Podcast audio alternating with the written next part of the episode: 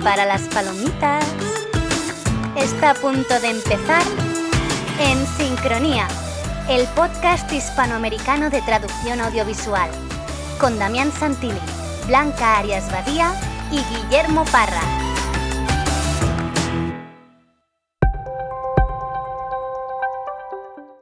Les damos la bienvenida al episodio número 2 de En Sincronía. Soy Damián Santilli y estoy sincronizado desde Buenos Aires, Argentina, con Blanca Arias Badía y Guillermo Parra en España. ¿Cómo estás, Blanca? Muy bien, aquí medio confinada, pero muy bien. Guille. Yo lo que peor llevo es el calor, la verdad. No sé allí cómo estaréis en el hemisferio sur. Muertos de frío, completamente. Envidia, envidia. no, envidia el calor también, porque ya llevamos como más de 120 días de cuarentena y como estamos en pleno invierno, van a ser 500 días de cuarentena también.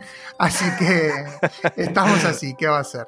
Bueno, hoy vamos a charlar con Gabriela Escandura, ¿eh? programa número 2, le toca a América Latina. Gaby Escandura es para mí la persona más importante que hay en nuestro país, en la Argentina, de, traducción audiovisual, por lo que es ella como, como docente y como académica y como traductora, pero también porque la quiero muchísimo y porque ha sido eh, una parte importante en mi vida para, mi desarrollo profesional. Para aquellos que no la conozcan, sobre todo en, España, en Europa y demás, eh, Gaby es docente de subtitulado y doblaje en el gran Lenguas Vivas Juan Ramón Fernández acá en la Argentina y es traductora de visual hace 30 años, o sea que lleva 30 años eh, desde el VHS y antes capaz traduciendo, así que eso es muy, muy envidiable. Es eh, magíster en traducción visual y está a punto de defender su tesis doctoral sobre español neutro con Fede Chaume en, en la Chaume Primer, así que va a ser un placer enorme charlar eh, con ella en nuestro segundo programa. Segundo programa que también, por supuesto, va a tener las secciones individuales de cada uno. Arrancaremos hoy con subtítulos con carácter, Guille. Pues sí, yo lo que quería comentar hoy es, eh, más que los subtítulos, la falta de subtítulos de eh, Hamilton, que es el, nuevo musical que ha sacado ahora Disney en, su plataforma, en Disney Plus, que está subtitulado en inglés, pero no está subtitulado en español. Y entraremos un poco pues en los detalles de eso y también en las dificultades de eh, subtitular un, musical. Ah, muy bien, te iba a preguntar eso. Si vas a, vas a hablar también de lo difícil que es subtitular Hamilton particularmente, o cómo hacerlo, o, eso lo dejamos para más adelante. Bueno, una pincelada nada más, porque tampoco nos da mucho tiempo. Es un, es un musical de dos horas y media, diría.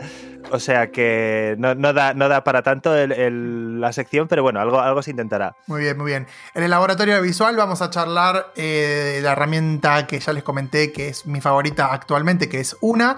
Y Blanca, si nos querés contar de qué vamos a hablar en minutos divulgativos, que va a ser la última sección del programa de hoy. Pues hoy vamos a hablar de un trabajo de final de grado también, que eh, en este caso se ha defendido en la Universidad del País Vasco y que nos cuenta, nos hace un contraste entre la accesibilidad de los spots publicitarios televisivos en una semana cualquiera en España con la accesibilidad en una semana de confinamiento y vamos a ver que puede haber diferencias. Muchas ganas de escuchar a todos ustedes y además también de escucharla a mi queridísima Gaby Escandura. Así que ya comenzamos con nuestro programa de hoy. Vamos a arrancar entonces con la sección de Guille y después, seguidito nomás, la entrevista.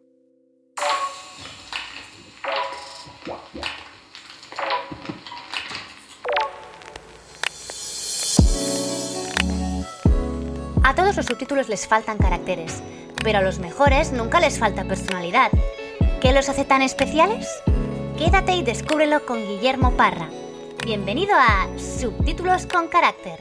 Saludos curiosos y amantes de los subtítulos y bienvenidos a un nuevo episodio. Hoy me gustaría hablar del musical Hamilton, que se estrenó internacionalmente el pasado 3 de julio en Disney Plus y que está disponible en todos los países donde está ahora mismo la plataforma, entre ellos España. Y su estreno llegó no falto de polémica, puesto que Hamilton no tenía subtítulos en español, tan solo venía con subtítulos en inglés. Esto se ha debido a que tuvieron que adelantar el estreno de la película a causas de la crisis del coronavirus más de un año con respecto a la fecha que tenían prevista y al no haber empezado el proceso de traducción no han podido tenerlo a tiempo. Tuvieron la opción, me imagino, de hacer los subtítulos a toda prisa, repartirlos entre mucha gente, en fin, priorizar la fecha y sin embargo decidieron, seguramente por presión también del propio creador del musical, Lin Manuel Miranda, esperar el tiempo que hiciera falta para hacer los subtítulos en condiciones. El propio creador dijo públicamente que quería supervisar los subtítulos en español porque es estadounidense pero de origen puertorriqueño lo que me imagino que supondrá una gran presión añadida para, la persona que se esté encargando de los subtítulos. Pero esta decisión, lógicamente, no se ha recibido eh, con tanto entusiasmo por parte de los Hamill fans, que eh, se han quedado con las ganas de ver la película desde entonces, porque a no ser que tengan un nivel muy muy alto de inglés, no hay forma de seguir esas más de dos horas y media de rap incesante y sin nada, nada de diálogo, eh, o sea, todo cantado. Algunos de los fans de hecho proponían ideas de bombero, como ver la película a la vez que consultaban las letras en páginas de letras bilingües, o incluso hacer eh, fansubs improvisados entre muchas personas. Evidentemente no eran conscientes de las dificultades que supone y eso me hizo plantearme hasta qué punto los traductores que nos hemos, nos hemos enfrentado a un encargo así somos conscientes de sus dificultades. Justo por eso decidí consultar el libro Audiovisual Translation Subtitling de 2007 de Jorge Díaz Cintas y Aline Remel eh, un referente eh, en cuanto a su titulado a nivel internacional, y explicaban que para la traducción de canciones hay tres elementos que tener en cuenta. Por un lado, y lo más evidente, el contenido, ¿no? la propia canción. Por otro lado, el ritmo que sigue, ¿no? que se ajusta a los golpes de voz, a la duración. Esto evidentemente eh, facilita la lectura y facilita el seguir la película. Y finalmente tendríamos la rima. Sin embargo, los autores desaconsejan mantener la rima en los subtítulos porque es más difícil percibirla e incluso si se percibe, el contraste con respecto a la versión original puede ser tan grande que cause rechazo en el público. Esto es lo que ocurrió con los subtítulos de la película Les Miserables, Los Miserables, en 2012, traducida por Kiko Rovira Veleta aquí en España. Esta traducción le valió a Kiko el premio Atrae a la mejor subtitulación para cine precisamente porque había logrado mantener ese ritmo e incluso recrear la rima de las canciones originales. Por desgracia, para ello tuvo que sacrificar el significado, tuvo que sacrificar y alterar las letras de las canciones, cosa que no fue bien recibida eh, por parte del público que tenía vagos conocimientos de inglés y podía ver que había cambios. Hasta el punto de que él cuenta la anécdota de que su propio sobrino le llegó a corregir por un cambio muy básico, de una palabra tipo eh, black por dark o dark por black que él había hecho para conseguir eh, recrear la rima. Dicho esto, no sabemos qué estrategias habrá seguido en los subtítulos en español de Hamilton ni cuándo estarán disponibles, pero os mantendré informados en futuros programas. Y aquí lo dejamos por hoy. Recordad que si queréis seguir al tanto de novedades en subtitulación, podéis seguirme tanto en Twitter como en Instagram y estar atentos al hashtag subtítulos con carácter. Gracias por escuchar y hasta el próximo episodio.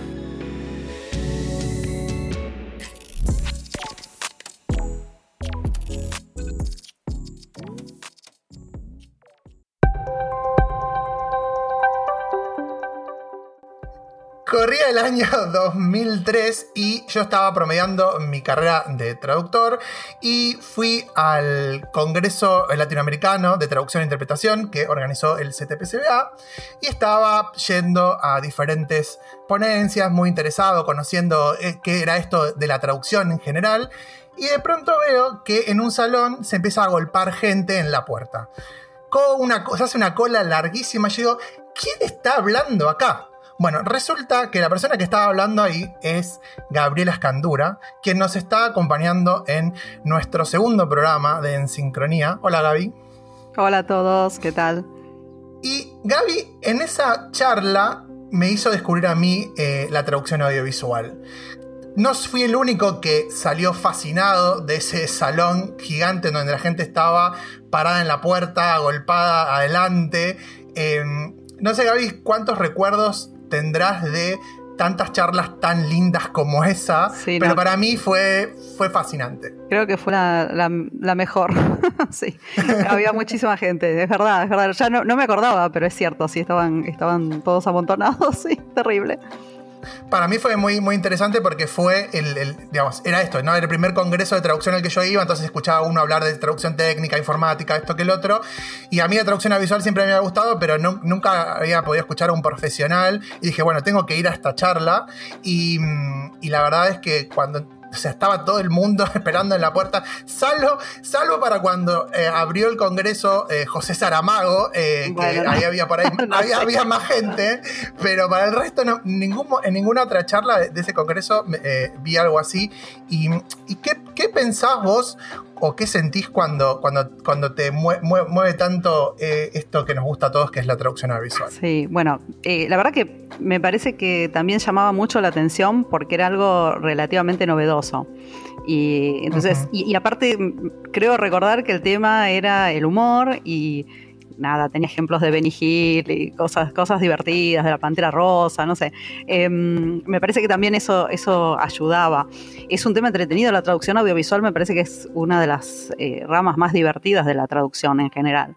Y creo que también tenía que ver con eso. Para mí, ese congreso en particular, eh, sí, fue, fue muy especial.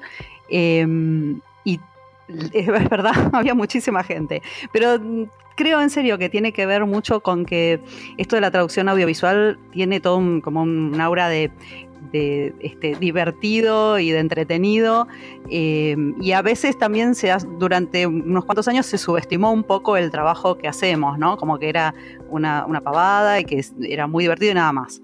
Eh, me parece que eso se fue superando, digamos, es una, creencia que se fue superando a lo largo de los años con, un montón de otras, eh, eh, de, otras ponencias en congresos y talleres, ¿no? O sea que en esa época en la que vos estabas en, ese, dando esa charla, vos todavía en, esa, en ese momento se, sentía un poco eso, ¿no? De que el traductor visual era, bueno, el que se dedica a algo que no es muy importante de la traducción. No es algo tan solemne como la traducción jurídica, por ejemplo, que en la Argentina es súper importante. Exacto, sí, me daba toda esa impresión, ¿no? Como que y aparte como que llamaba mucho la atención porque era algo, entre comillas, novedoso pero era novedoso acá, en realidad para el caso en Europa no era novedoso, ¿no? Hacía muchísimos años que se estaba estudiando con, mucha más formalidad, si se quiere. Entonces también creo que tenía que ver con eso, ¿no? Y ahí em, vos una de las cosas que, a mí me gusta mucho, y obviamente yo tengo que decirlo, eh, yo el, eh, sos mi ídola máxima en el mundo de la traducción audiovisual y sos la, yo fundé el fan club de Gabriela Escandura ya hace como 15 años más o menos.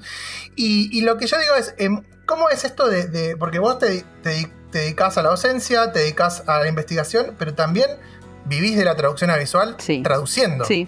Y entonces, ¿cómo es esta, esta mezcla interesante en decir, bueno, eh, yo investigo sobre, sobre la traducción audiovisual, eh, enseño a mis alumnos, eh, pero también vivo de esto y lo, vi, lo vivencio en mi día a día como traductora? Sí, es, complicado desde el punto de vista de los tiempos, ¿no? como que es demasiado todo junto. Em, mira, yo creo que lo interesante es que una cosa va retroalimentando a la otra. Entonces hay cosas que descubro cuando estoy enseñando, cosas que me enseñan los chicos, eh, o, incluso mm, voy cambiando mi forma de enseñar a partir de ver cómo, cómo reaccionan o qué cosas les son útiles y qué no. Y a la vez también a veces tienen soluciones espectaculares para las traducciones. Digo, ah, qué buena solución, eh, no, específicamente de una palabra, ¿no? pero sino a lo mejor con alguna técnica en particular que también aplico a mi trabajo. Así que la verdad que es, bastante lindo esto de, ir sumando todas las cosas. Y la cuestión de la investigación, por supuesto, siempre surge de algo que, con lo que te topaste en tu profesión. Y en mi caso, por ejemplo, con el tema del español neutro, surge a partir de volver al doblaje y de, digamos, al volver al doblaje, eh, con un, digamos, ¿cómo te puedo decir? Como que había muchos cambios respecto de cuando hacía doblaje antes. Te cuento un poquitito para ponerlos en tema. Eh, yo empecé eh, más o menos en el año 90 y hacía subtitulado y doblaje empezando de cero porque nadie te enseñaba, ¿no? Era un poquito este, aprender como podías, te enseñaban en, en la empresa un poco y nada más, y todo lo demás lo fui eh, estudiando como pude con libros y cosas hasta que realmente empezaron a surgir los, los cursos, que fue muchísimo después, ¿no? Em, y a partir de ahí, eh, digamos, en ese momento justamente no había, mm, no había muchos criterios específicos y el español neutro era lo que te enseñaba el director de doblaje eh, o los actores de doblaje, lo que te iban diciendo que querían que pusieras o no. Eh, cuando volví al doblaje muchísimos años después, eh, era totalmente distinto, ya había criterios muy establecidos y entonces eso también me llevó a empezar a investigar sobre eso, cómo habíamos llegado a ese nivel, a esa, a esa a esos criterios ya establecidos respecto del, español neutro, de dónde habían surgido, cómo se estaba encarando en este momento. ¿no? Entonces mi investigación también surge a partir de mi trabajo. Nosotros contábamos en la, en la presentación que, bueno, estás haciendo tu, o terminando tu tesis doctoral, eh, que te dirige Fede Chaume. Sí, un honor, un honor. Imposible tener un tutor Mejor, impresionante, no, no. Y está haciendo eh, sobre español neutro en el doblaje. Y estos criterios de los que vos hablas, eh, ¿se pueden llegar a unificar en algún momento? O mejor, vamos a empezar em, por el principio, porque hay mucha gente que nos está escuchando eh, en, en, Europa, en España particularmente. ¿Qué es el español neutro? A ver si vos lo podés definir en pocas palabras. Bueno, yo te cuento que en realidad voy a resumir un capítulo de mi tesis en pocas palabras, lo cual va a, ser, va a estar un poco complicado. Eh, no, en realidad la definición siempre fue, bueno, no eh, por el lado negativo, ¿no? No usar términos locales. Es el español em, general que se pueda entender en toda Latinoamérica, ¿no? Siempre, siempre eh, las definiciones pasaron por ese lado. El tema es que hay varios criterios que nunca están definidos. Uno es que se pueda entender, porque una cosa es que se pueda entender y otra cosa es que realmente suene medianamente natural. El español neutro es de por sí un, ente artificial, digamos, em, y siempre, digamos, se lo, se lo define por el lado del no, que no contenga cuestiones, palabras regionales, que no sea específico de un país. Mm, y, entonces eso dio lugar a que haya como dos corrientes, los que creen que el español neutro es siempre usar la misma palabra y una corriente un poco más nueva que implica que el español neutro puede entenderse en toda Latinoamérica, eh, pero agregando palabras que son un poquito más locales. ¿sí? Eh, a ver, ustedes eh, están en España y Damián está acá en la Argentina y, yo estoy, también en Argentina y nos entendemos perfectamente. Y a lo mejor usamos alguna palabra un poco más local y de todos modos nos entendemos. Eh, hoy en día, a ver, una de las cosas que a mí me llaman la atención es que hay un montón de programas para chicos que tienen actores que son de distintos países y cada uno habla con, su acento y con ciertas, no todas, ¿no? No, no palabras muy, muy locales, pero con palabras algo locales y los chicos lo ven y lo entienden perfectamente. Entonces me parece que vamos hacia eso, ¿no? Hacia un español neutro un poquito más abierto de lo que fue hasta ahora. Pero en esa apertura, ¿quién sale ganando? Todos. ¿Sí? a mí me parece que todos. Sí, porque me parece que mm, el español neutro de antes, digamos, para definirlo de alguna manera, de hasta hace, no sé, a lo mejor 10 años, era muy rígido y mm, sonaba un poco mal. Hay ciertas palabras que suenan mal, aún ahora. Si yo te digo, a lo mejor el rerete sigue sonando mal.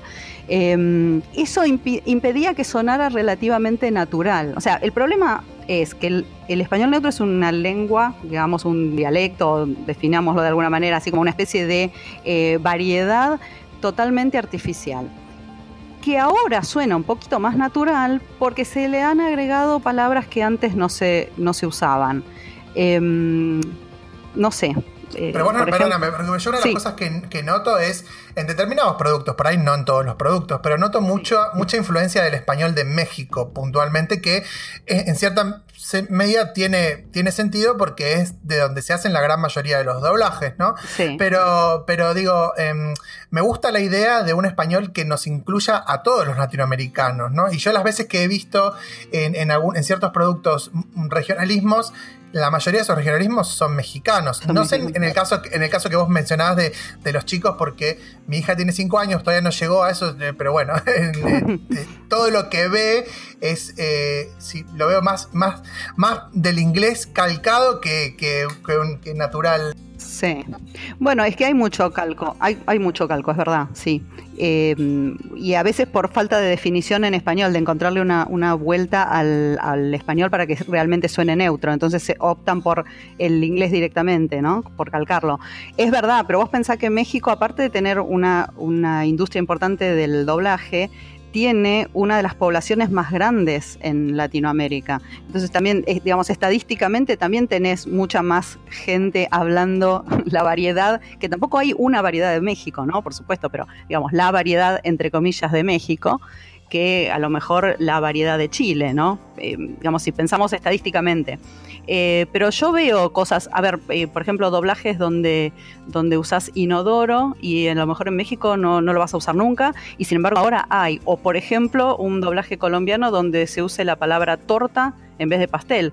Y la verdad que a mí esas cosas me sorprenden, ¿eh? pero por eso te digo, se están digamos, ayornando de alguna manera respecto de incluir cosas un poquito más locales. No todas las empresas. ¿eh? Yo te quería preguntar, sí. Gabriela, si tenéis información sobre cómo ha sido la recepción de este nuevo enfoque que has comentado de añadir quizás más localismos. ¿Se sabe cómo lo está recibiendo el público? Eh, a mí me parece que el público lo recibe bien. No hay estudios específicos de, cómo lo recibe el público, pero eh, uno se da cuenta, a, ver, hay una cosa interesante del doblaje para, niños, que es lo que yo hago, ¿no? Eh, los chicos, los niños tratan siempre o, terminan este, sin querer imitando ese español neutro, ¿no? Cuando juegan muchas veces los nosotros que hablamos de yo eh, y, hablamos de tú en el doblaje, ¿no? Eh, nosotros en Argentina diríamos vos y los chicos están jugando, por ejemplo, con un tú y con el verbo conjugado con el tú, que no es para nada natural en cuanto a su expresión normal. Y de repente van a usar a lo mejor la palabra maleta en vez de valija, ¿no? Y de la misma manera te das cuenta que también comparten, por ejemplo, eh, a ver, los chicos cuando están compartiendo juegos en, línea, ¿no? Como que comparten y a lo mejor el de México usa alguna palabra argentina y el de Argentina usa alguna de México. Yo creo que eso eh, sí eh, está estudiado desde el punto de vista de, del éxito de las producciones.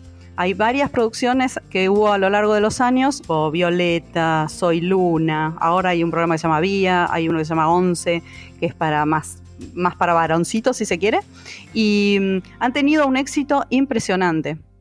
Y yo creo que eso también te hablas del, éxito de ese tipo de español, donde tenés toda esa variedad, ¿no? De, mm, personajes eh, con, actores de distintos países. Entonces, no hay, eh, que yo sepa, estudios formales de recepción, pero sí se pueden medir, si querés, desde lo... Eh, exacto, mm. exacto, sí, sí, sí. Y, audiencia. Sí. Claro, y entonces lo, que, lo que, lo que vos, vos planteas es que esto se puede, se puede llevar a la práctica más allá de, de lo que es para chicos o adolescentes. Yo creo que sí, yo creo que sí. Em, y me parece que va a ser muy bienvenido, porque a los adultos es a los que más nos choca ese español neutro obsoleto. Los, los chicos lo toman con más naturalidad. Em, y me parece también que es un requisito como más importante, porque fíjate que lo que vos decías, los chicos más chiquitos ven más este doblaje mexicano, ¿no? Con, términos mexicanos, y a veces eso lleva a algún problema. Yo hace un par de años hice un mini experimento respecto de la palabra tenis, como sinónimo de, lo que nosotros en Argentina llamamos las zapatillas, ¿no? El calzado deportivo. Y en los... en Galicia. En Galicia. Ah, en Cataluña no. Ajá, y en Cataluña, por ejemplo, ¿qué usan? Bambas, que es un, bueno, antes era nombre de marca comercial y se quedó, se quedó como nombre común. Claro, bueno, eso pasó en Uruguay, por ejemplo. En Uruguay son, creo que, campeones, ¿no? De, de, las Champions, sí. Y, mm, y, lo que pasa con el, lo que pasa con tenis es que los nenes más chiquitos tenían que hacer un dibujito. Esto, en realidad, les cuento un poquito rápido cómo era. Eh, vino un dibujito que tenían que completar los, los nenes y mm, los, los compañeritos de mi hijo en ese momento. Eh, y te decía que el, el, dibujito tenía que tener tenis y gorra. Y, y una buena cantidad de chicos dibujó gorra y una raqueta y una pelotita. Entonces, por supuesto, no tenían ni idea que con tenis se estaban refiriendo a las zapatillas. Eh, entonces yo hice lo mismo, repliqué ese mini experimento casual. Eh, con chicos más grandes y los más grandes sí lo entendían. Eh, habían hecho el dibujito con las zapatillas. Entonces lo que uno también se tiene que plantear es que, por ejemplo, para los niños más chiquitos, a lo mejor necesito usar otro tipo de términos y no tan locales, en este caso como el tenis, o no tan neutros, entre comillas, como tenis, porque los puedo llevar a alguna confusión. Los más grandes ya, ya habían, digamos, adoptado esto de que en doblaje, en español neutro, tenis era zapatillas. Entonces me parece que hay que... Sí, Sí, sí, no, iba a decir que además los niños pequeños son, bueno, como esponjas con el doblaje. Mi sobrina de tres años, eh, estás jugando con ella y de pronto te dice, me parece una gran idea. Y eso es claramente sacado de los dibujos animados, porque en mi casa nadie habla así. Exactamente, exactamente. Entonces me parece que esto de incluir distintas eh, expresiones locales me parece eh, muy útil y, aparte me parece que le estamos enseñando, si no es como que restringimos todo a las poquitas palabras que son de, entre comillas, español neutro y siempre queda reducido a eso, ¿no? A, mí eso me recuerda a la, charla que diste en, en donde también hablaste del tema y, y explicaste el caso de Smoothie que no encontraban una palabra que, funcionara, que no fuera eh, más o menos local y que al final parecía que el español neutro fuera eh, smoothie. Claro, exacto. Sí, sí, sí. Y, aparte de eso fue muy gracioso porque pasamos de batido a smoothie, después dijeron, no, no, vamos a volver a batido, eh, y después empezó a aparecer el smoothie por todos lados, y bueno, entonces también es muy difícil, para serles sincera, es muy difícil saber realmente en cuántos de los países para los que nosotros trabajamos se entiende alguna expresión. Eh, me parece que el, gran problema del español neutro es que estamos hablando de un público de, no sé, 500 millones de personas más o menos, o tal vez un poquito menos, eh, ubicados en todo un continente, y entonces la verdad que es muy complicado saber cuál sería el término neutro, digamos la verdad, ¿no? Mm. Eh, en España, o sea, yo como traductor, mi, mi actitud es, ¿cómo lo diría yo? Pero con español neutro debe ser lo contrario. ¿Cómo no lo diría yo? Porque es muy propio de mi forma de hablar. Sobre todo si sos argentino, ¿eh? Sí. Claro. Ahora que cada vez hay más productos que lo que tienen es mucha variedad de, procedencias, que bueno, tú lo has comentado también, Gabriela. Eh, me parece todavía más desafiante intentar buscar un neutro, ¿no? Para palabras como el smoothie o Sí, sí. sí. Igualmente, muy complicado. la verdad que a mí me parece em, que se está trabajando muy bien en ese, en ese aspecto porque eh, el otro día, por ejemplo, encontré un glosario del año 2005 de una de las empresas para las que yo trabajaba y tenía, no sé, qué sé yo, 50 términos, ¿no? Eh, y hoy en día nuestro glosario neutro de la empresa con la que yo trabajo tiene como 39 páginas, 40. Entonces, la verdad que se ve todo un, esfuerzo por tratar de, eh, digamos, de mantener ese neutro, pero ser lo más eh, abiertos posible. Y cambia todo el tiempo. Y eso me parece muy positivo. Pero vos, vos no sé si tendrás contacto o lo has hecho desde el punto de vista de la investigación, pero ¿hay coincidencia, por ejemplo, entre ese glosario establecido por la empresa para la que vos trabajás y el que puede llegar a establecer otra empresa? No. es más, hay empresas, hay empresas en las que no se le da demasiada importancia a lo que es el español neutro y entonces vos tenés mucha más libertad. Eh, esto es bueno desde el punto de vista que se, trabaja con, el español neutro y se trata de actualizarlo, digamos. Por otro lado, em, yo vos decías de, los términos mexicanos. No sé tanto los, los términos, pero por ejemplo las pronunciaciones, ¿no? Esa, la U del inglés pronunciada como una O en vez de como una A. ¿Sí? Claro. Em, mi serie favorita, que seguramente alguna vez me, oyeron hablar de eso, de Big Time Rush, y, bueno, por supuesto la pronunciación para el doblaje va a ser Big Time Rush. Claro. Eh, pero, te, pero te pasa, por ejemplo, que aún eh, la serie es súper interesante. Gaby, por favor, decime de dónde viene eso. O sea, porque, lo, porque lo dicen así en surf, surf en vez de surf, ¿no? Digamos, porque sí, no, no. o, decís surf o decís surf, porque surf, ¿de dónde viene? Por favor. Es muy loco, sí, es muy loco. Y bueno, no, es, por eso te digo, el, español neutro es una tradición. Es, es, una cuestión de tradición. Em, Sebastián Arias comentaba alguna vez eso, ¿no? Es como algo tradicional y entonces romper con eso cuesta, cuesta mucho. Eh, esta serie que yo les comentaba, por ejemplo, a mí me resulta sumamente interesante, más allá de que me, divierte, eh, porque el doblaje es un doblaje colaborativo. Está hecho mitad en Venezuela y mitad en México. Y entonces vos tenés, por ejemplo, la mayor parte de los personajes que dice Big Time Rush, pero de vez en cuando a algunos se le escapa un Big Time, Rush. Y, evidentemente tiene que ver con que lo estaban doblando en distintos lugares. y, me parece súper interesante. Ahora, eh, esta, esta serie que tiene ya sus años, en esta serie vos encontrás la palabra inodoro y a mí personalmente me llamó la atención escucharla en su momento, porque me parecía como que rompía con esto de que tenés que salir con cosas como sanitario o retrete, eh, y bueno, y ya en esa época ya lo estaban, estaban rompiendo esa tradición de muchos años del, español neutro, ¿no?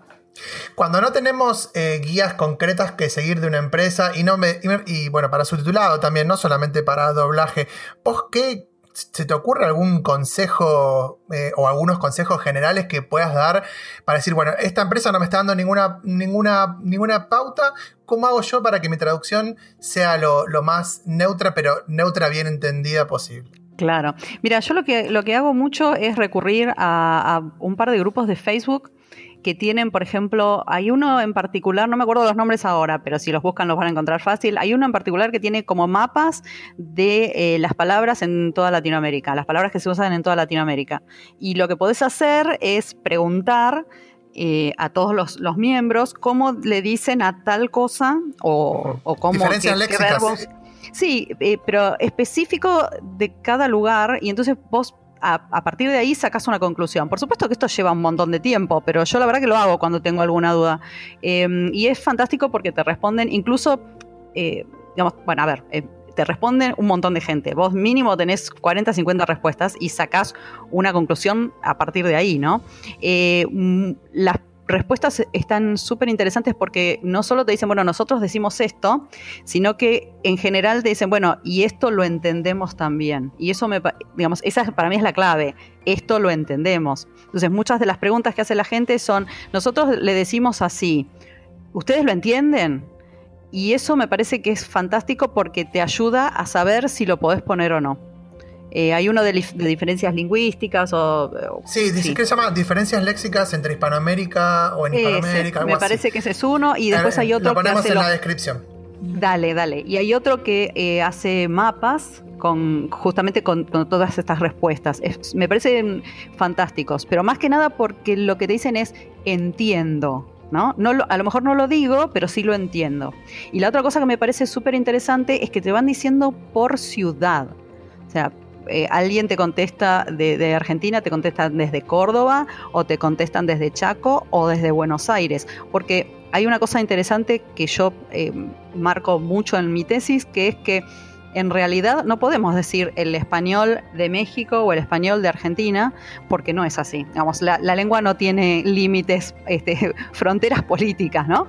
Em, y entonces incluso dentro de un país vos te das cuenta de que usan términos totalmente distintos. ¿Y qué opinión te merece a ti como especialista en español neutro los casos como la película Roma, que, se subtitula español-español? Ah, eso fue terrible. Y, ahí, bueno, sí que, hay tema político, ¿no? que se dice como que se ha subtitulado del español de México al español, por ejemplo, de España. Sí ¿Qué, opinas de estos no, casos? bueno, el, de Roma fue este, un caso muy, muy notorio, ¿no? Eh, yo personalmente creo, y por lo menos me ha pasado con, algunos clientes, ¿no? Que me han dicho, bueno, si esto vos lo entendés, no hace falta pasarlo al español neutro. Y otros que te dicen directamente pasarlo al español neutro. Yo creo que si se entiende, no hace falta pasarlo al español neutro porque me parece que es el color de, de la película, ¿no? Y creo que no hace falta. Ahora, cuando es muy cerrado, por ejemplo, hay ciertas, ciertas películas o, cortos de, Estados Unidos donde usan este spanglish medio raro o, medio chicano y entonces ahí sí se, se, compromete la comprensión, ahí sí, estoy en un todo de acuerdo de pasarlo. Ahora, si yo veo una serie española y en general no utiliza cosas muy locales, la entiendo perfectamente, el acento no me molesta. Eh, no sé, pero a mí me ha pasado, por ejemplo, de, hacer el año pasado series eh, en las que tenía, eran españolas y tenía que hacer el español neutro. Y la verdad que a mí me daba, me daba como pena, porque se iba a perder esa posibilidad de escuchar el, el, acento de la tonada. No sé, a mí me gusta, pero bueno, porque me gusta la lengua también, ¿no? Pues debo decir que Netflix ha aprendido del caso particular de Roma porque, bueno, yo, o sea, yo no creo que lo hicieran, o sea, se les atribuyó como una, una, posición ideológica que yo no creo que estaba ahí, o que yo creo que simplemente quieren facilitar las cosas para la gente y si invierten dinero en cosas y si funcionan las siguen haciendo y si no, no. Y una cosa que sí he notado es que a raíz de, de esa polémica, eh, ahora su, su, política para, para casos de, de español es dejar las variedades sin subtitular, a no ser que realmente haya algo que no se entienda yo recientemente he trabajado en una serie que también incluía muchas intervenciones de español eh, de, Latinoamérica em, y, en ese caso, si no se oye bien, porque a lo mejor es una llamada telefónica o el diálogo está entrecortado, lo que sea, ahí sí, eh, tiene sentido subtitularlo porque si no, no es, una, no es una cuestión de variedad, es una cuestión de que no, se entiende. Exacto. Pero, pero la política ya es dejarlo como está. Así que ahí el público ha, marcado la tendencia. Sí. Sí, es verdad. A, mí me ha pasado una, una sola vez eh, el caso contrario, que realmente no se entendía y el cliente insistía en que no, bueno, pero es español de España, de, mm, perdón, de México y, todo el mundo lo tiene que entender. Y, yo le decía, no, la verdad que no, porque no era un español súper claro, sino que era este, bien slang. Y bueno, nada, y finalmente eh, lo tuvimos que, que, subtitular, era para subtitulado, y finalmente lo subtitulamos en español neutro porque la verdad que no, no, no se entendía, ¿no? Y bueno, el cliente un tanto cabeza dura no, no lo quería subtitular. Gaby, para, para, cerrar esta primera parte de la entrevista y cerrar el tema un poco de español neutro, aunque seguro que es un tema que vamos a seguir hablando siempre, lo que yo, lo que yo eh, no sé si vos lo notás, eh, no creo en el caso de ustedes porque yo sigo de cerca las traducciones que hacen en, en, la empresa donde trabajás vos y se nota una diferencia importante, pero yo con mi hija veo que mira un montón de cosas, sobre todo noto doblajes bastante malos en, ciertos productos. Eh, no Disney, lamentablemente, tenemos que decirlo, que generalmente Disney es, es, el que suele hacer mejor las cosas, tendrá que ver con sus 80 años de, tradición en esto, pero, pero ¿qué, podemos hacer o cómo se puede resolver el tema de, no tener que seguir constantemente la sincronía labial y tener para, o sea, o poner la sincronía labial como el principal elemento a la hora de hacer una traducción y por culpa de eso dejar estructuras del inglés literales, em, bueno, o mismo palabras o incorporar palabras del inglés que normalmente por ahí no, no diríamos, ¿no? Eh, hay, casos, hay casos que son debatibles, o sea, yo no me voy a poner hoy a decir, en, purista, a decir que ok, no lo podemos poner en un doblaje, eh, quizás hace cinco años lo hubiera debatido, pero, pero igual no es el único caso, ¿no? Sino que se usa un montón eh, de... O sí. Claro. No, eh, a mí la que más me pone nervioso es Salvamos el Día, que se usa acá. Bueno, y como esa, hay un montón, ¿no? Entonces, eh, claro. Eh, ahí obviamente define un director, define por ahí hasta, también el, actor, pero ¿esto está bien o está mal? Vamos a empezar por ahí, yo no quiero, no quiero poner mi opinión sobre la mesa, aunque ya es evidente, pero eh, ¿qué, hacemos con esto? Lo que pasa es que ahí hay, varias cosas en juego, Damián. Eh, mira, por un lado, el director de doblaje es el que tiene la, última palabra. Y a veces vos pones algo y el director te lo cambia. Eh, contra eso no podemos hacer nada. yo creo que el, gran esfuerzo del traductor es hacerlo lo mejor posible, con la mejor sincronía labial, digamos, siguiendo la naturalidad del texto para que el director no lo toque.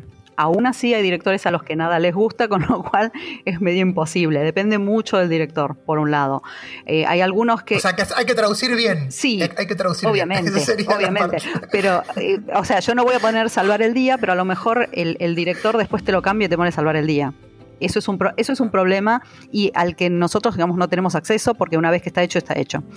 Pero em, también depende mucho de qué, relación tenés vos con el director. Yo trato de ir siempre a las primeras grabaciones de, una serie nueva y, ponerme eh, eh, de acuerdo con el director respecto de lo que quiere. Hay directores que te dicen, no, solamente hacer la traducción y yo me voy a ocupar del ajuste, y otros que prefieren que lo hagas vos y no te tocan nada, y esos son geniales. Pero bueno, también hay que tener en cuenta que según de dónde viene el trabajo, hay lugares donde no hay un director de doblaje. Durante, eh, por ejemplo, en algunos países el director de doblaje es el técnico, es la persona que se ocupa de la parte técnica.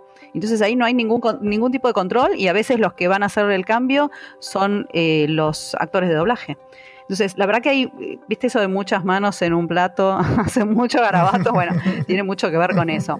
En Disney, la verdad que está muy, está muy controlado, o no sé si la palabra, no, quiero que suene feo, el controlado. Eh, se le dedica mucho tiempo a todo esto, pero aún así tenés directores que, tienen un criterio y otros que tienen otro. No vamos a decir que Disney es perfecto, pero por lo menos me da la sensación de que si meten un ok, lo meten conscientemente y no lo meten por, por, una cuestión de que, ah, bueno, porque la sincronía labial. Muy cuidado y tienen mucho, mucho en cuenta la naturalidad. Eso, es muy, eso para mí es muy importante. Y mm, lo que pasa es que aún así, por ejemplo, vos tenés... Eh, a ver, te pongo un ejemplo. El, please del inglés, que en inglés lo dicen un montón de veces porque está bien, porque son más formales o porque son más, este, eh, no sé, eh, Pasivo-agresivos. Sí, digamos. Em, lo dicen un montón de veces. Si vos al español, por ejemplo, le pones un puedo, ¿no? Que, lo he visto, está buenísimo, empieza con una P, tenés la bilabial, todo bien. Ahora, si vos pones un puedo o puedes o lo que sea, lo, repetís un montón de veces, te va a quedar muy pesado. Entonces, a veces, la verdad que el, lip sync no tiene que ser la prioridad porque te arruina la naturalidad. Y lo mismo con, con calcar cosas, las estructuras del inglés. Se puede hacer algo súper natural, pero bueno, tenés que alejarte del texto. Y eso a veces a los traductores les cuesta porque a nosotros nos enseñan a ser súper fieles. Entonces hay que hacer todo un clic para cambiar esa mentalidad de eh, tengo que ser súper fiel y ver a qué le estoy siendo fiel y por qué. Y profesionalizar, déjame agregar un poco, pero profesionalizar un poquito más también la labor del, traductor. Por lo menos en América Latina no se le da tanta importancia y no siempre se contratan traductores profesionales, ¿no? Sí. Me da sensación eso. Es muy posible, sí, sí. Sí, sí, yo lo, que noto es un poco eso, que vos decís, bueno, el traductor ese que, bueno, pero a veces ni siquiera es traductor. Y no digo, no me refiero solo a, traductor de título, de, ¿no? Porque ya sabemos que eso es una historia que ya que está, está zanjada. Pero a lo que voy es eh, que gente que realmente por ahí sabe inglés y, se, y de pronto se, dedica a esto y sin necesariamente tener una, formación de ningún tipo, o sea, como que vienen de cualquier lugar y se meten en la traducción audiovisual. Es verdad. Bueno, Vamos, vamos a cerrar la primera parte de la entrevista acá. Vamos a pasar ahora a mi sección del programa que se llama Laboratorio Visual y después seguimos charlando con Gabriela Escandura.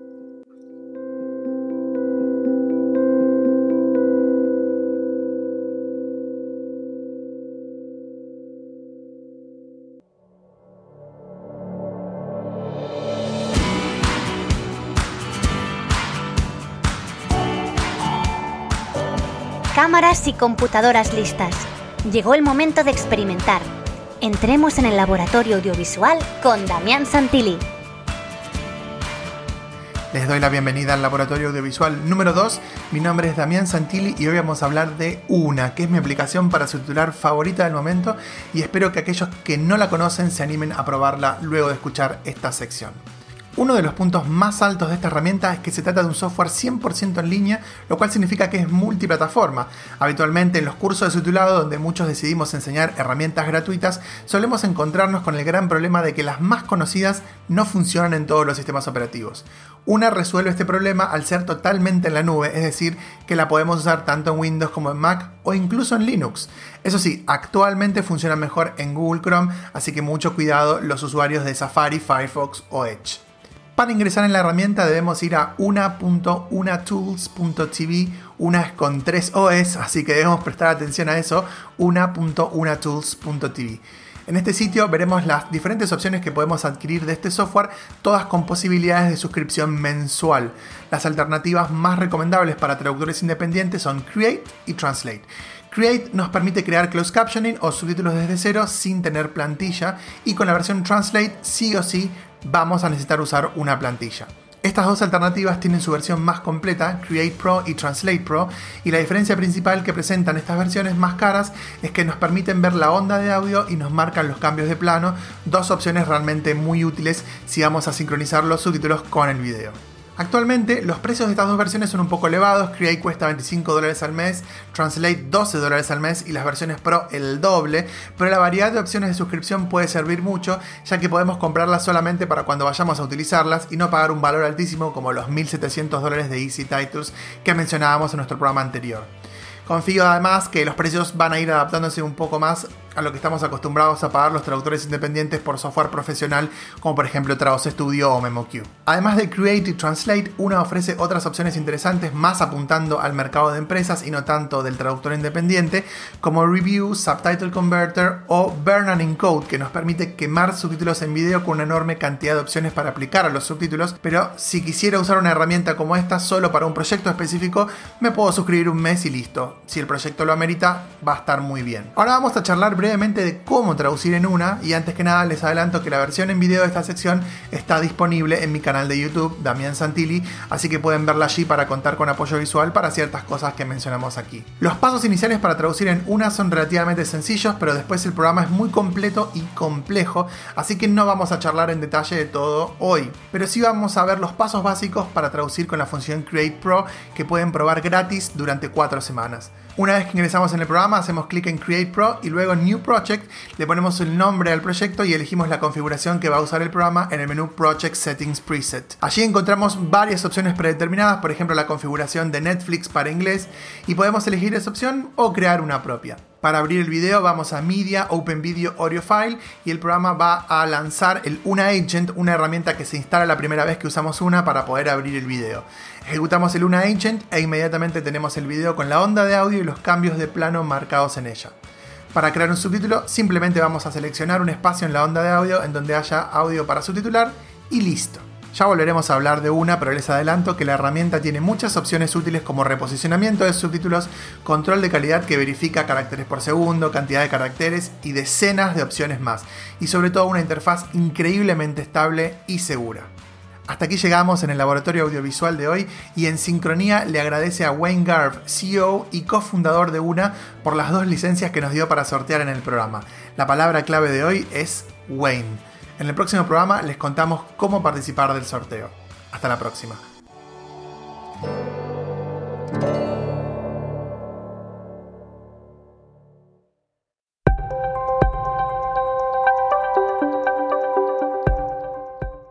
Bueno, Gaby, vamos a, seguir hablando, ahora vamos a, cambiar el panorama del español neutro. Y yo quiero que hablemos de humor. No sé si, o sea, yo te conocí primero con ese, con ese perfil eh, y bueno, después en los programas de chicos de traducís hay muchísimo humor, pero bueno, vos has hecho trabajo sobre Sex and the City, creo que Friends también, o por lo menos lo usabas siempre como ejemplo.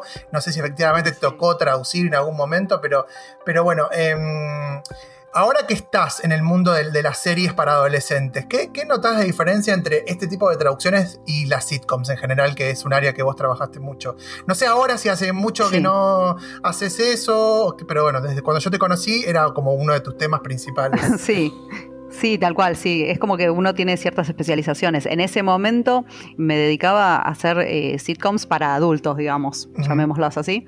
Eh, hoy en día, te digo, Friends, por ejemplo, es. Eh, yo nunca hice la traducción de Friends, sí hacía Sex and the City. Em, pero, por ejemplo, Friends, que era para gente más adulta, hoy en día la ven los chicos, ¿no? Claro. Em, eso cambió bastante. Y las series que son para adolescentes, las actuales, también son muy diferentes de lo que veíamos hace, qué sé yo, 10 o 20 años. Y mm, de alguna manera siguen teniendo ese humor. Por supuesto, el, humor es como más inocentón, si se quiere.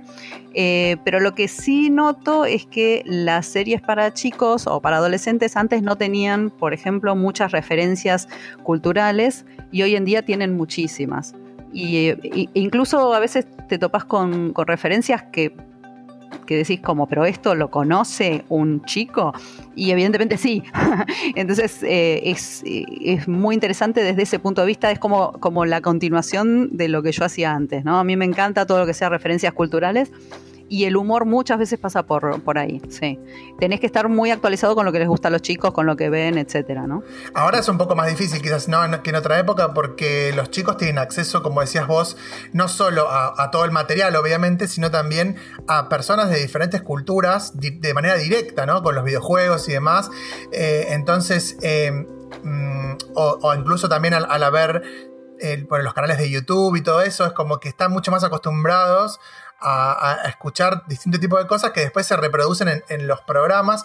Y esto complica bastante nuestra tarea como, como profesionales, ¿no? Porque obviamente siempre tenemos que conocer la cultura y demás, pero acá ya no, es, ya no es solamente saber inglés o saber inglés americano concreto, sino como que hay que conocer sobre tecnología, sobre redes, sobre, qué sé yo, un montón de cosas. Sobre todo, sí, sobre todo. Em, mira, a mí lo que me pasa, bueno, yo tengo, tengo este, la suerte de tener en este momento a, mi hijo que tiene casi 10 años y mi hija que tiene 16. Entonces como que está más o menos este, eh, una variedad de edades. Vos, este, traducís a la par de tus hijos cuando, cuando, cuando Tienes informantes.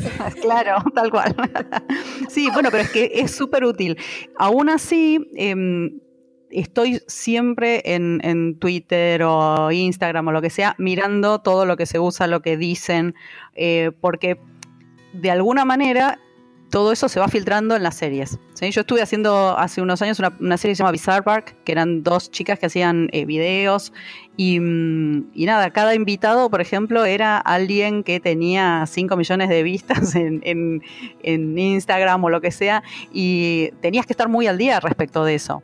O por ejemplo, si estás haciendo una serie, traduciendo alguna serie al inglés y aparecen este, bloggers o bueno, no sé, gente conocida para ellos y que para, por supuesto para uno que es un adulto no. Entonces tenés que estar muy al día respecto de esas cosas.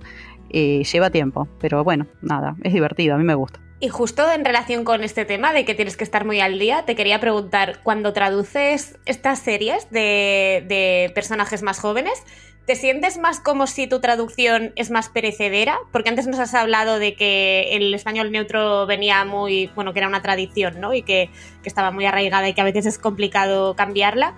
En el caso del lenguaje juvenil, que, que, también va cambiando con el tiempo, ¿cómo, ¿Cómo, ves eso? ¿Crees que tus traducciones pueden caducar antes? O, Lo que pasa es que depende de cómo lo veas. Eh, por supuesto, sí, en realidad eh, podrían caducar, pero me parece que también las traducciones tienen que ser un reflejo de cómo se estaba hablando en ese momento, ¿no?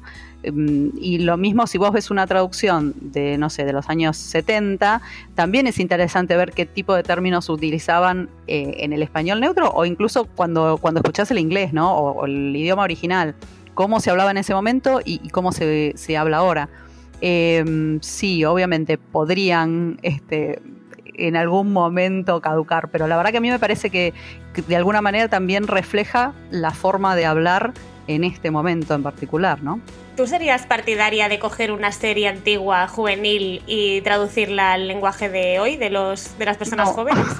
no? no, sé si están de acuerdo o no, pero. En ningún caso. Y lo que pasa es que a veces em, te pasa que. Digamos, a ver, me parece que la serie es un todo, ¿no? Es lo que vos ves desde lo visual y también todo lo que es auditivo pero no solo en cuanto a, digamos, a sonidos. Fíjate que, por ejemplo, la música es distinta. Ahora en cuarentena estuvimos este, viendo un montón de cosas antiguas con, con, mis hijos, por ejemplo, ¿no? Y entonces eran, este, no sé, las intros de las series de los 80 y de los 70 y se morían de risa porque les parecían súper ridículas. Y, y, para nosotros no, la música era distinta, todo era distinto. Entonces me parece que es como reflejar un poquito cada época. Estaba pensando que ahora hay productos que están dirigidos a personas jóvenes. Estoy pensando, por ejemplo, en una serie que precisamente, bueno, lo siento si alguien es muy fan de la serie, pero creo que no brilla por su calidad de guion, que es Riverdale que, mm, que mm, está ambientada como en, un pueblo un poco retro, ¿no? Todo, toda la ambientación es retro. Pero sin embargo son jóvenes y también son modernos y bueno, usan las tecnologías. Entonces, claro, vemos esos coches que no serían coches actuales, por ejemplo. O sea, cuando la estética es o intenta ser un poco atemporal, el lenguaje tiene que ser tan actual o... Yo creo que en ese caso... sí, no, me parece súper interesante, Blanca, eso, porque a mí me parece que eh, en ese caso lo que yo haría es seguir el, original. O sea, si el inglés es un inglés actual, lo haría en un español neutro más actual. Y si no, lo haría con un, con un dejo, digamos, de, antigüedad. Eh, me gusta la idea. Me parece, porque... Viste, por ejemplo, cuando tenés una obra de Shakespeare, pero pasa en los años 40. Y bueno, hay algunas que, van a, tener, digamos, el inglés va a estar actualizado al de los años 40 y hay otras que van a seguir a Shakespeare al pie de la letra. Y la traducción en general va, digamos, va a seguir ese mismo camino.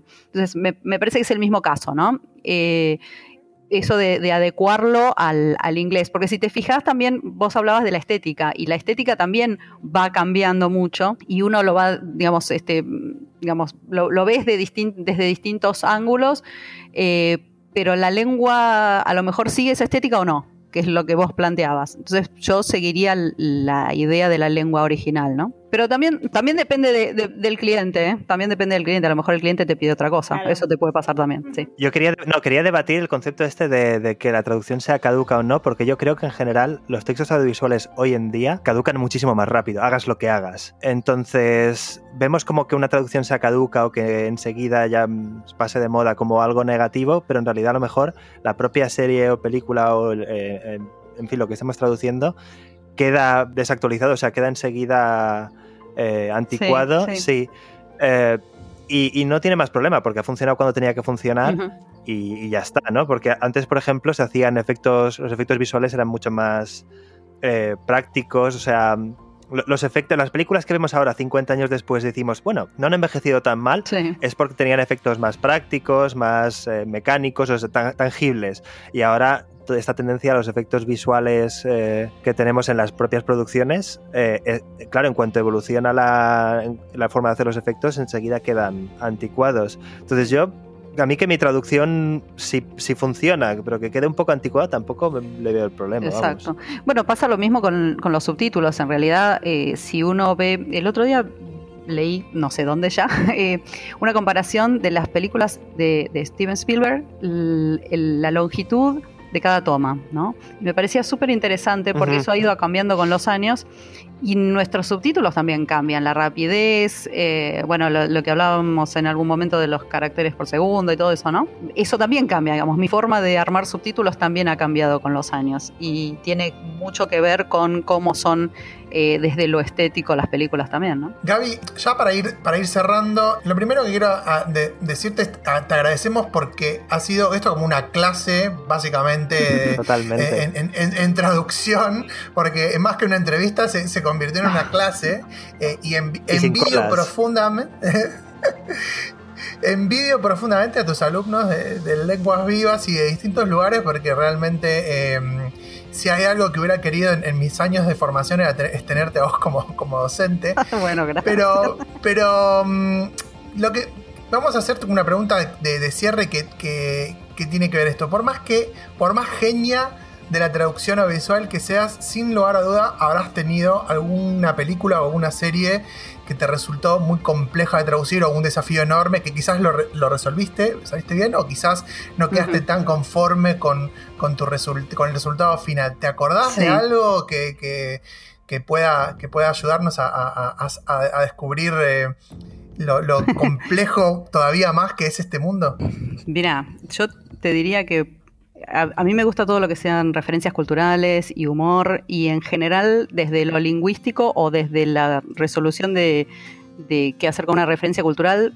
Eh, ese tipo de cosas nunca, nunca me presentaron un, problema serio porque era justamente lo que más me gustaba. Eh, alguna vez comenté en alguna charla que uno de mis peores fracasos fue la traducción de la película de los X-Files. Yo era fanática eh, y si vos ves la, traducción es la traducción es perfecta.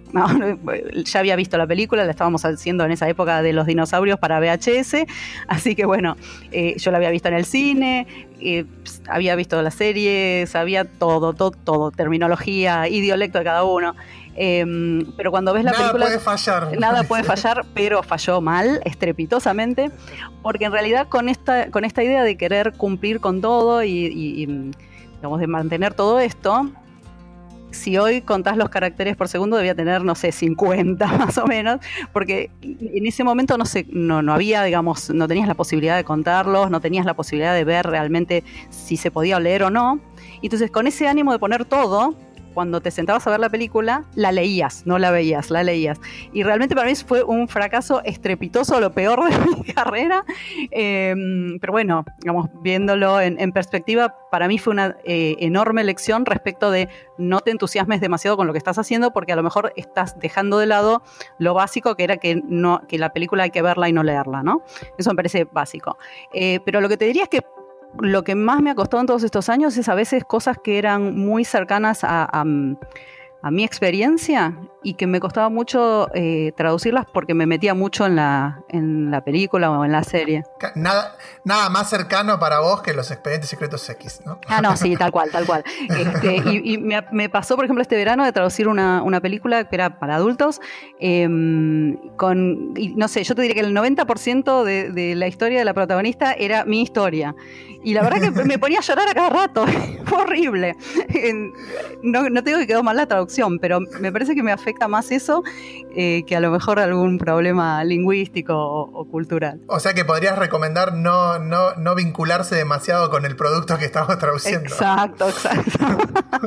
no, realmente uno, hace las cosas este, eh, lo mejor posible y en general todo lo que hago me gusta y lo disfruto mucho. Pero es verdad que a veces este, cuando te llega mucho eh, a lo mejor eh, podés meter la pata, ¿no? De alguna manera, sí. Pero, no, podemos terminar así, tenemos que terminar...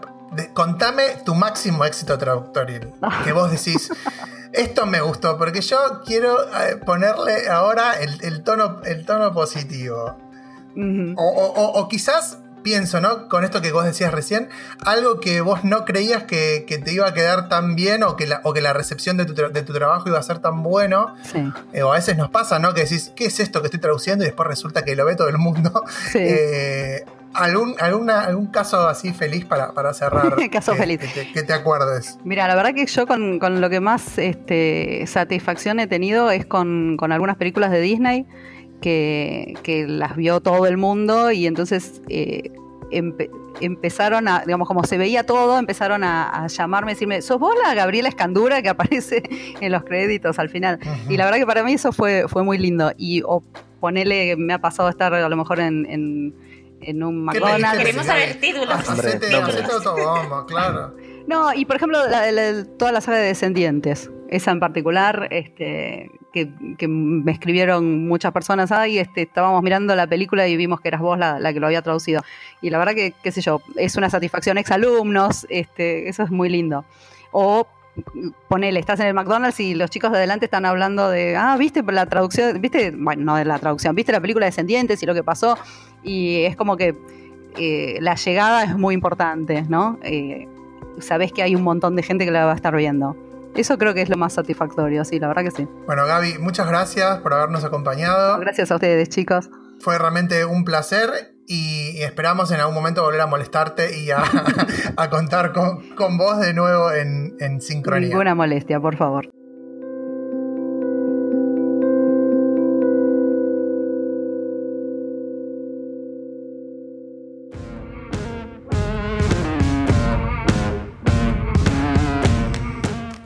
Podcast no nos gusta que la investigación sobre traducción audiovisual y accesibilidad se quede guardada en un cajón. Empiezan los minutos divulgativos con Blanca Arias Badía.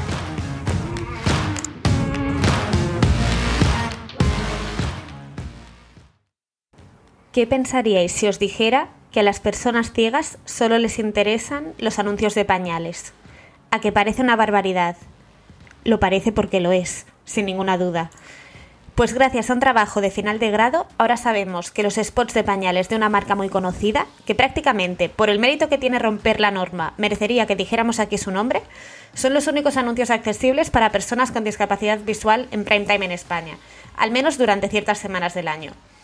El trabajo en cuestión se defendió el mes de julio de este año en la Facultad de Letras en la Universidad del País Vasco, a cargo de Garazi Ocerin y ha estado dirigido por la doctora Natamayo. La estudiante revisó 483 spots televisivos emitidos en prime time, que en España va desde las 8 y media de la tarde-noche hasta las 12 y media, en tres grandes cadenas de televisión estatales, una pública y dos privadas. Y lo que intentó fue cuantificar la publicidad televisiva accesible para personas con discapacidad visual y con discapacidad auditiva. Descubrió que en una semana cualquiera del año, podríamos decir, alrededor del 80% de la publicidad no cuenta con servicios de accesibilidad para personas con discapacidad auditiva. Curiosamente, el sector de la energía es el que más tiene en cuenta la accesibilidad, con un 50% de los anuncios subtitulados, seguido por el de la salud, quizás un dato menos sorprendente que tiene el 43%. Por supuesto, el sector de los servicios públicos donde se exigen ciertas medidas de accesibilidad sí que cuenta con dichas medidas, al igual que los spots lanzados por entidades directamente relacionadas con la discapacidad, como es el caso de la Organización Nacional de Ciegos Españoles. En todos los casos, los anuncios accesibles para personas con discapacidad auditiva cuentan con subtitulado, pero nunca con interpretación en lengua de signos, lo cual parece muy grave si tenemos en cuenta que la lengua de signos es una lengua oficial, no solamente un servicio de accesibilidad añadido. Al parecer, a las marcas de bebidas y relacionadas con productos del hogar o materiales de trabajo no les parece necesario que las personas con discapacidad auditiva entiendan sus anuncios, no deben pensar que son su target potencial, ya que en ningún caso se subtitulan los anuncios de este tipo de productos. El panorama pinta aún peor, es más deprimente si pensamos en los spots dirigidos al público con discapacidad visual, a los que, como decíamos al principio, solo se les ofrecen los anuncios de pañales con audiodescripción. Al parecer, la adaptación de la publicidad televisiva a la situación causada por el coronavirus ha supuesto un cambio en este sentido. Ocerin, en su trabajo, nos cuenta que ha encontrado un 70% de spots durante el coronavirus que integraban algún tipo de subtítulos en una semana de análisis que hizo, como digo, a posteriori. Los sectores que destacan por su uso son los de las finanzas y seguros y telecomunicaciones e Internet. En definitiva, está claro que las marcas y los creativos van a tener que ponerse las pilas si quieren que sus productos lleguen a todas las personas. Enhorabuena Garazi por un TFG que nos pone al día sobre la accesibilidad en los medios. Nos vemos en los próximos minutos divulgativos.